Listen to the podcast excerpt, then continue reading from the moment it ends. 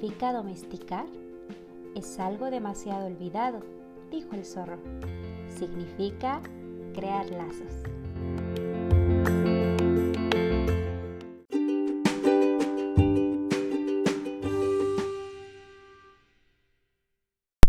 Hola, hola, ¿cómo están? Bienvenidos a Cuando Sucede. Yo soy Judith y hoy tengo el privilegio de conversar con un héroe de la nación un mexicano admirable por sus hazañas de búsqueda y rescate en emergencias como lo fue el sismo 19-2017. Se trata de Israel Arauz Salinas, honorable tercer maestre de la Infantería Marina. Bienvenido Israel. Hola, hola. Muchas gracias por, por, la invitación. Es un gran honor para mí poder platicar un poquito de lo que es el tema de rescate con binomios caninos. Muchas gracias. Bueno, pues la pregunta del millón, ¿qué es un binomio canino?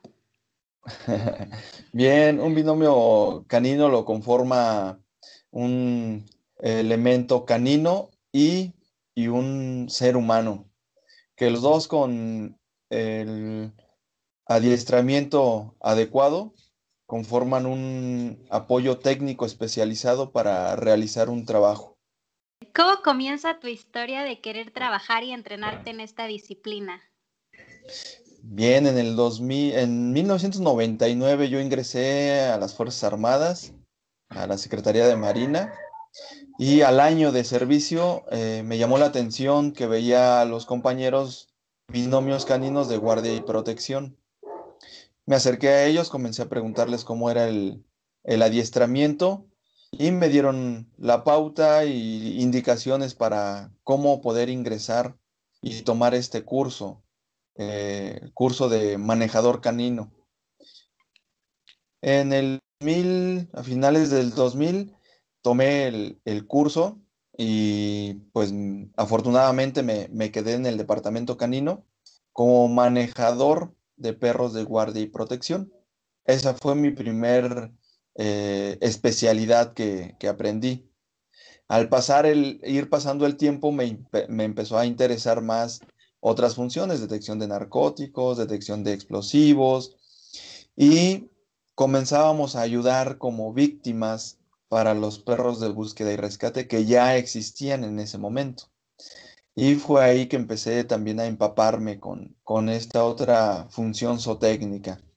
Y en el 2003, 2004 aproximadamente se hace un ejercicio eh, en conjunto con Protección Civil del Distrito Federal en ese entonces, en conjunto con Sedena, UNAM, Cruz Roja, ERUM, eh, Policía Capitalina. Eh, todos esos, había un comité en ese entonces, Comité de Puerros de Búsqueda y Rescate. y ahí también iba yo como ayudante obviamente iba yo aprendiendo la pauta para perros de búsqueda, búsqueda y rescate. Posteriormente, eh, comienzo ya a, interesarme más por el adiestramiento. Eh, hago un curso en UNAM de obediencia básica y otros seminarios de otras especialidades. Y así es como me fui formando como, como manejador canino en, dentro de la Armada. Yo tengo una duda existencial, ¿de dónde sacan los perros? ¿Cómo los eligen? Porque yo los imagino ahí formados eh, para hacer su servicio en la Marina. bueno, dentro de, de, cualquier institución que tenga algún criadero, tienen sus pies de cría, hembras destinadas únicamente para la crianza machos únicamente eh, designados para, para la crianza también. Pero no nada más es cualquier macho o cualquier hembra, sino también pasan por pruebas de genética, pruebas de trabajo, para, para que haya garantía que la mayor parte de, esas camadas van a servir para el trabajo. Aún así, que eh, perros de trabajo en algunos casos eh, de una camada, digamos, de, cinco cachorros, posiblemente uno no cumpla con, con todas las cualidades para un perro de trabajo. ¿Y cuáles son esas cualidades? El perro tiene que ser muy juguetón, eh, En casa, lo, que, lo que comúnmente pasa es que tenemos, sin saberlo, un perrito muy destructor, que muerde todo. Eh, eso es lo que, lo que buscamos, que sea un perrito con mucha vitalidad, muy juguetón, con un buen temperamento, con arrojo, valor o intrepidez, que no lo limiten, que de donde se suba él busque cómo bajar, busque cómo subir, que siempre busque el contacto con, el manejador. Obviamente que también todo eso deriva del buen trato del, manejador hacia el cachorro. Y una vez que, vemos que este cachorro reúne esas cualidades, pues ya, lo, ya se ingresa al programa de adiestramiento. Dependiendo el grado de temperamento y el nivel de... Em, eh, hay una palabra, ay, se me fue, que tenga mucha disponibilidad para el trabajo, es la palabra correcta. Una vez que, vemos que, reúne todo esto, entonces ya se ingresa al programa de adiestramiento, depende a la especialidad.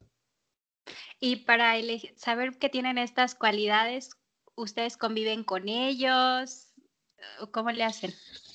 Eh, sí, desde que comienzan a nacer, obviamente que se, eh, se toma el tiempo, si fue macho o hembra, el primero en nacer, y de ahí se van enumerando los cachorros. Dentro de su desarrollo eh, en la camada, vemos que perrito es el primero en llegar a, a comer, vemos cuál tarda un poquito más y cuál es el que tenemos que poner directamente a, que coma.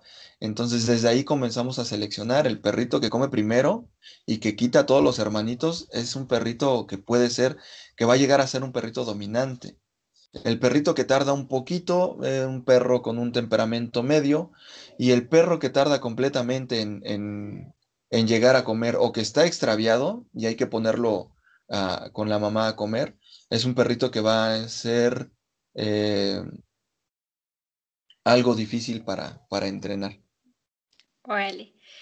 ¿Y en qué consiste este entrenamiento? Una vez que ya los eligen, ¿en qué consiste? ¿Cuánto tiempo les lleva? ¿Qué utilizan? Eh, una de las cualidades hay que ver que sea un perrito eh, traedor, que lo que le arrojemos, él vaya y lo capture, aunque no nos lo regrese enseguida, porque es un mecanismo que hay que este, ir puliendo, pero el perrito algo que ya es innato en él, es algo que le arrojemos, algo que vea que se mueva, él va y lo captura y se lo lleva. Hay que ver que lo capture y no lo suelte tan rápido. Eso también nos va dando la pauta para o trabajamos únicamente posesión por el atractor o si ya tiene posesión por el atractor de, forma innata, pues ya va a ser más sencillo su adiestramiento. Una vez que ya logramos que el perrito tenga el gusto, el deseo por cobrar, por ir por detrás de un juguete, ya sea una pelota, un dolly, una toalla. Un dolly es un taco, es un gusanito, este, que también le, gusta mucho al, cachorro morder, o una toalla o un pedazo de jerga. Esto es lo que tratamos eh, que sea lo, principal por, porque el perro juegue pero incluso puede ser eh, un llavero, eh, un osito, cuando el perrito lo que le presentamos de manera este, básica no, no tiene el deseo por cobrar, pues tenemos que buscar la manera que le guste algún atractor. Después de esto pasamos a la fijación de aroma en, cachorros, eh, por ejemplo, en detección de explosivos a los tres o cuatro meses de edad, el perrito ya está en fijación de aroma. Para los perros de búsqueda y rescate en particular, pues el aroma eh, que conoce primero es el de su guía, el de su manejador.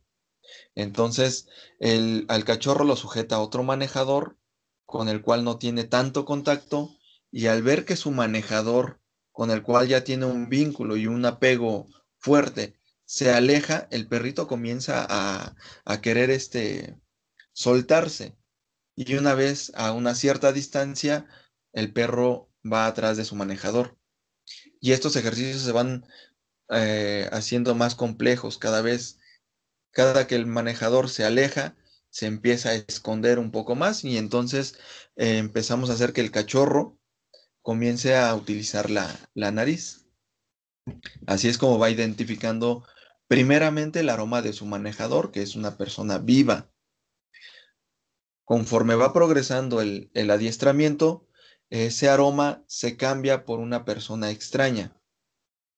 Y vamos viendo si el perrito ya, ya identifica el aroma a humano en una situación de relajación, de juego, de satisfacción para el cachorro.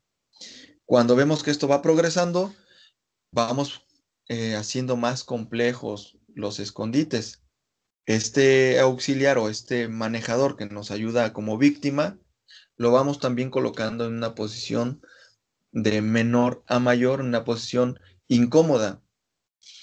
Esto hace que el, manejador comience a, a tener un cambio de humor inconscientemente, aunque él sabe que está entrenando, pero una posición incómoda comienza el cuerpo humano a segregar sustancias aromáticas eh, diferentes.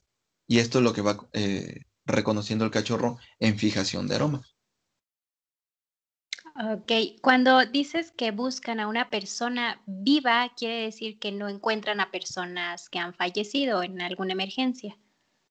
Se les enseña eh, a marcar personas vivas, aunque de manera natural todos los cánidos son Em, depredadores y al no tener una presa disponible por la temporada, pues también se vuelven carroñeros.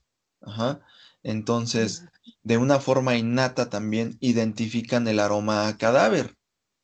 Más sin en cambio, cuando entrenamos un perro para detección de personas vivas atrapadas bajo diversos materiales, se le enseña a marcar únicamente eh, la persona viva. Aún así, el perro nos puede hacer una modificación de conducta en donde haya algún cadáver o restos humanos. ¿En qué situaciones, en qué contextos eh, activan que la participación de estos perritos? Bien, eh, dentro de una unidad de rescate, ya sea de una institución o voluntarios, tienen que estar apegados a los lineamientos. Eh, no puede llegar una unidad de rescate a una situación de emergencia por sí sola e ingresar. Siempre tiene que haber unos lineamientos en donde se presentan con una autoridad, eh, mencionan el equipamiento con el que cuentan, las especialidades con las que cuentan.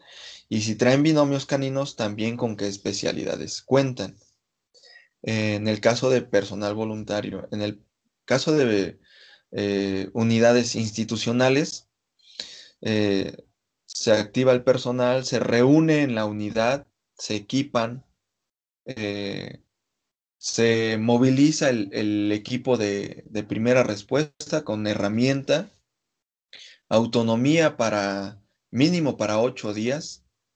Esto estamos hablando de equipamiento, alimentación, alimentación para binomios caninos, todo lo necesario para la situación sea local o sea internacional, eh, tener una autonomía mínima de ocho días. Y una vez que se nos eh, activa y, reunimos ya todo el, equipamiento, pues se nos traslada al lugar eh, por el medio el cual vamos a hacer trasladados, ya sea vía terrestre, marítima o aérea. Órale. Cuando hacen ya esta asignación que te asignan un perrito y ya vas a, una, bueno, que has participado con ellos, ¿este perrito vive contigo, se acopla contigo? Cuando son perros de institución, eh, se quedan dentro de la misma y todos los días que nos presentamos a laborar, pues entrenamos, entrenamos con ellos y se crea ese vínculo. Y el perro se acostumbra a que nos tenemos que separar eh, por las tardes o eh, ya sea que tenemos de descanso un fin de semana o en vacaciones. Siempre hay otro manejador que va a estar al pendiente, al cuidado y va a continuar con su entrenamiento.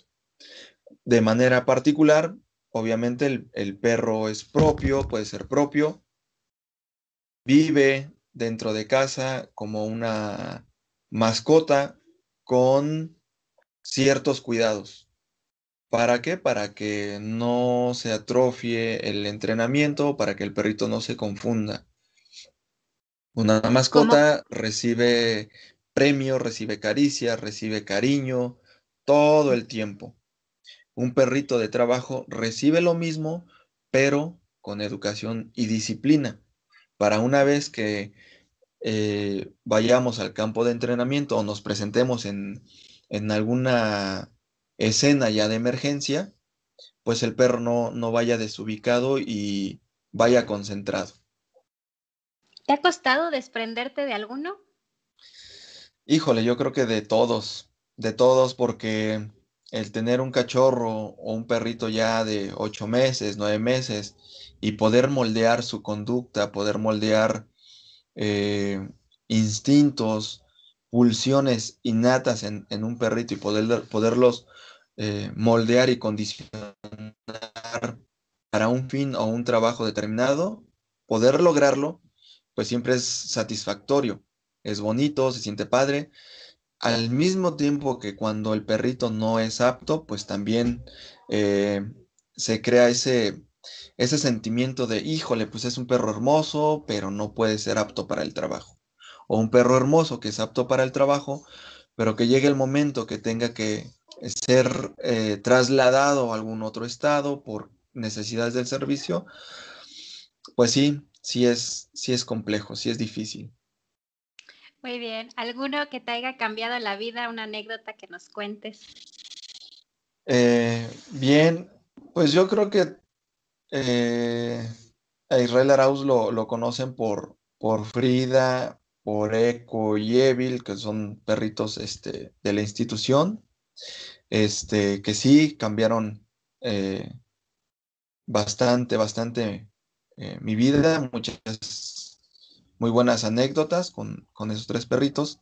En Ecuador, con Frida, por ejemplo, los viajes que hemos tenido con Eco y Evil, a Ecuador, eh, Colombia, eh, pues han sido satisfactorios, provechosos, nos dejan mucha enseñanza a nosotros como, como manejadores, pero uno en particular, que ya también por ahí tuve la oportunidad de, mencionarlo, es que cuando yo era niño, este, pues llegó un perrito de la calle, hambriento, eh, sin pedir permiso, pues sí le di algo de, de comer, pues que era la comida del día. Y al final, al final casi se la terminó el perrito, no, no se me va a olvidar porque eran albóndigas. Entonces al llegar mi mamá de, trabajar, pues, oh sorpresa, hay un perro y no hay comida. Entonces, eso, eso fue algo, algo eh, que pues no se me olvida, ¿no? Y porque ese perrito, afortunadamente, pues mi mamá dejó que se quedara y estuvo con nosotros como unos 10 o 12 años. Y pues me tocó ver que lo durmieran porque ya cumplió con su, con su edad, ya tenía este, problemas para caminar, ya que era una cruza de husky con no sé qué, era un perrito criollo.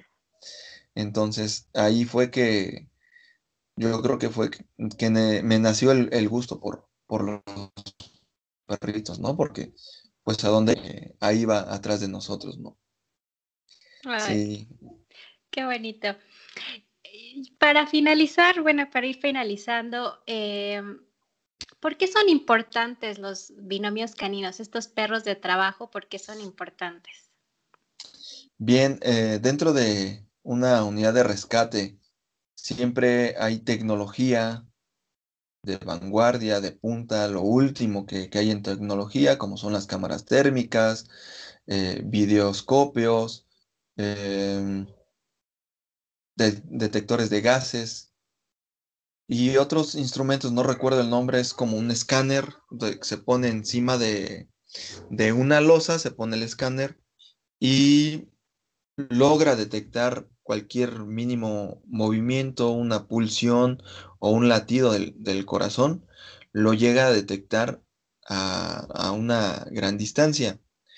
Más sin en cambio, siendo aparatos tecnológicos, si no se cargan, si no se cuidan, pues pueden presentar fallas.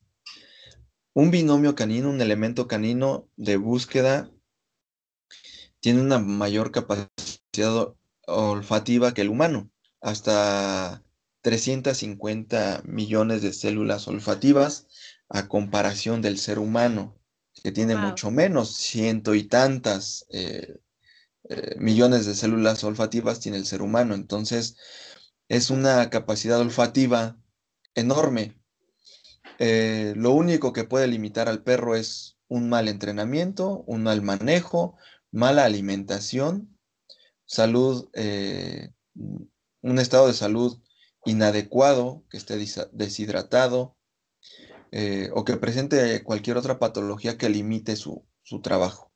Pero cuando un perro cuenta con una alimentación, un entrenamiento y un cuidado médico y una medicina preventiva, pues tenemos un excelente elemento canino que nos va a ayudar a ingresar a lugares donde para el ser humano es complicado, es demasiado riesgoso y pues para esto es que nos apoyan los elementos caninos porque ellos sin darse cuenta entran a lugares de demasiado peligro. Entonces, yo creo que la importancia de contar con un binomio canino de búsqueda y rescate es esas bondades que nos da la raza de eh, la especie canina en general. Eh, poder ingresar a un lugar oscuro, a un espacio confinado, eh, a un lugar de difícil acceso, donde ya el humano, por razonamiento, cree que es peligroso. Entonces el perrito entra sin pensar. Wow. Y como humanos, bueno, seres este, mortales que andamos por el mundo, cuando los vemos a ustedes con un perrito, eh, ¿qué, cuidados debemos de tener cuando nosotros los vemos para acercarnos a ellos? Sí, obviamente sí se pueden acercar, sí los pueden acariciar, porque de, de eso se trata, que el perrito identifique a una persona completamente extraña y que nunca en la vida ha tenido contacto. Entonces, el contacto y la socialización con los seres humanos es importante.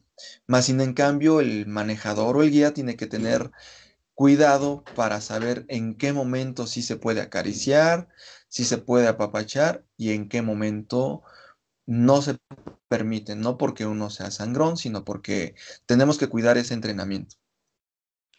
Ya. La última y nos vamos. Lo que nunca te han preguntado y que siempre has querido decirles, ¿qué es lo que compartirías? Eh, híjole, que no me han preguntado. Híjole, creo que es algo difícil porque me han preguntado de todo. Pero, pues yo creo que es el, el... ¿qué puede ser? Mm, pues yo creo que algo que me lo han preguntado, pero de otra manera, es el, el sentir al, ingresar a una zona de riesgo. Eh, ¿Hay miedo? Sí, hay miedo. ¿Hay eh, nervios? Sí lo hay. Pero el trabajar con un elemento canino, eso nos ayuda a disiparlo en el momento porque hay que poner mucha atención al trabajo del perro y que el perro eh, realice también el trabajo. Y yo creo que eso sería así como que pues algo, algo que eh, no lo preguntan tanto, ¿no? Si uno como manejador tiene o no tiene miedo al, al ingresar a una, área, a un área de colapso. Claro, pues son humanos al final de cuentas. Así es. Pues, ¿algún dato donde la gente te pueda contactar, algún servicio que estés ofreciendo? Eh, sí, está la página de Facebook, Israel Arauz, eh, Instagram, Israel guion bajo, Arauz guion bajo, punto 50. Este, ahí es donde, donde me puedan contactar y, y al número telefónico 55 41 27 53 60. Ya que también en mi tiempo libre, libre este, me dedico a, a adiestrar perros en obediencia básica, guardia y protección, asesorías para los perritos de, búsqueda y rescate. Ya, pues ahí están los datos de Israel Arauz, no duden en contactarlo y pues llegamos al final de este episodio más de Cuando Sucede. Muchas gracias Israel y muchas gracias por tu trabajo, es de verdad honorable y admirable. Muchísimas gracias y igual un gusto poder este, conocerte por este medio y poder contribuir también este, es, algo satisfactorio para mí eh, y estamos a la orden. Muchísimas gracias Israel. Y gracias a ti por escucharnos. Nos vemos en el próximo Cuando sucede.